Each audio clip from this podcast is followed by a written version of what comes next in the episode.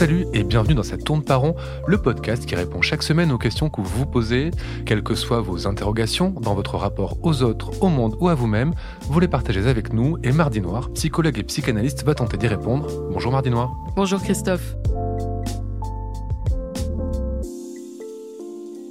Alors Mardi Noir, aujourd'hui une question simple et concise. Est-ce que vous, les psys, vous analysez vos proches dans la vie de tous les jours alors qu'ils ne sont pas vos patients? Mais totalement, mais quelle question On passe notre vie à ça. Enfin, oui et non, plutôt non, mais parfois oui. Et je profite d'ailleurs de ce podcast pour présenter mes excuses à toutes ces personnes inquiètes qui m'ont demandé en soirée si j'allais les analyser et à qui j'ai répondu moi, mais jamais de la vie. Alors après avoir dit ça, du calme. Ça ne signifie pas que l'analyse soit valable ou de qualité. J'aurais même tendance à dire au contraire.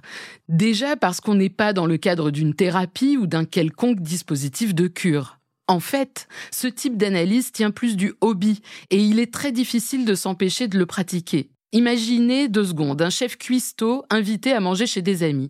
Il peut bien s'empêcher d'intervenir dans la préparation du repas, garder ses remarques pour lui et être poli, mais ne va-t-il pas se dire qu'il aurait ajouté telle épice ou fait cuire les aliments moins longtemps? De toute façon, j'imagine que quand vous êtes en soirée et que vous dites que vous êtes psy, les questions fusent un peu comme quand on dit qu'on bosse à la télé ou dans le ciné, par exemple.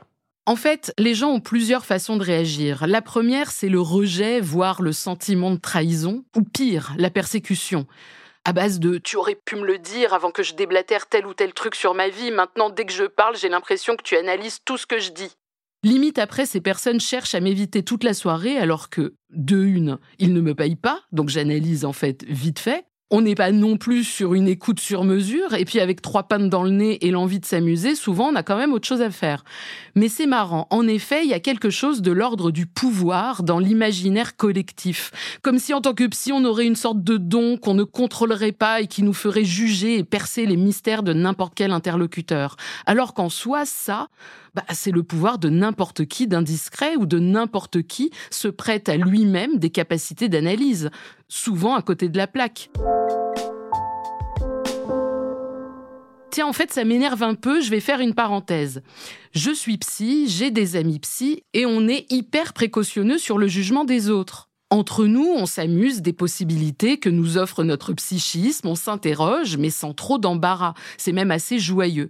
Alors qu'il m'est arrivé, un nombre incalculable de fois, de tomber sur quelqu'un en soirée, à qui tu racontes un bout de ta vie et qui, là, sans aucune gêne, te donne des solutions toutes faites, te fait limite un article psycho-développement personnel avec trois éléments de langage, genre chemin de vie, vulnérable et lumière, autour desquels il ajoute des verbes du style blessé, aller vert et déployé, et il croit avoir apporté une solution, alors que t'avais rien demandé, à croire qu'il se parle à lui-même. Et ça finit même avec certains, souvent des meufs, par un tirage de tarot et un thème astral, qui, passé l'aspect plus ou moins divertissant de ce moment, te laisse dans une solitude radicale et désespérante. Oui, c'est du vécu. Attendez, vous n'allez pas nous faire croire que vous ne rencontrez que des personnes pénibles. Certains doivent être ravis de rencontrer la psy que vous êtes.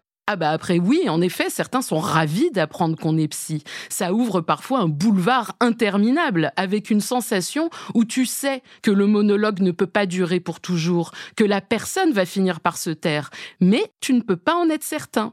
Et ça, c'est très embarrassant. Ça donne vraiment le sentiment d'être un saut en fin de soirée dans lequel quelqu'un vient vomir toutes ses tripes et une fois soulagé, il se détourne et se barre, te laissant là, démuni. En fait, ces gens-là font comme une sorte de transfert express sur vous, j'imagine. Vous incarnez une sorte d'autorité et puis eux se disent que vous adorez écouter les gens puisque vous en avez fait votre métier.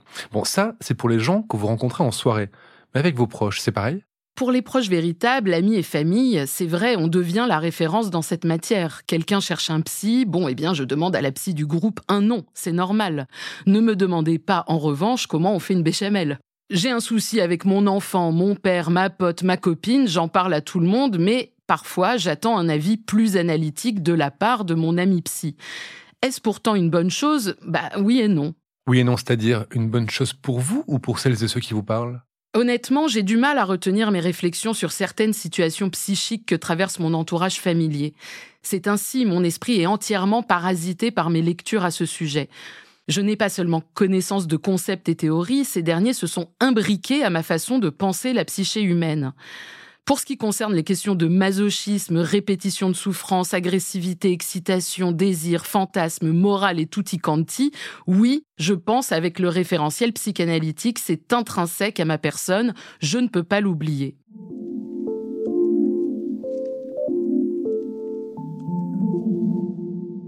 En revanche, comme je l'ai déjà dit, la valeur de ces analyses est à prendre avec des pincettes, voire de très grosses pinces.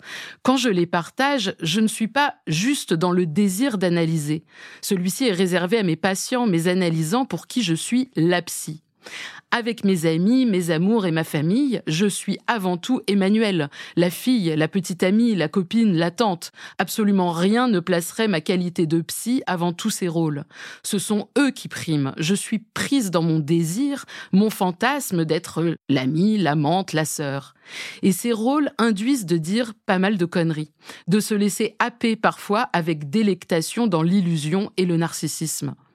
Ces analyses, en somme, ne valent vraiment pas grand-chose puisqu'à aucun moment mon écoute ne se situe uniquement sur ce que dit l'autre, mais plutôt sur ce que produisent ces paroles sur moi, l'empathie qui en découle, l'énervement, le plaisir, la frustration et autres sentiments desquels je ne peux ni ne veux me départir. Mais il est vrai que parfois, une parole énoncée tombe juste, fait avancer les choses, ça produit un effet.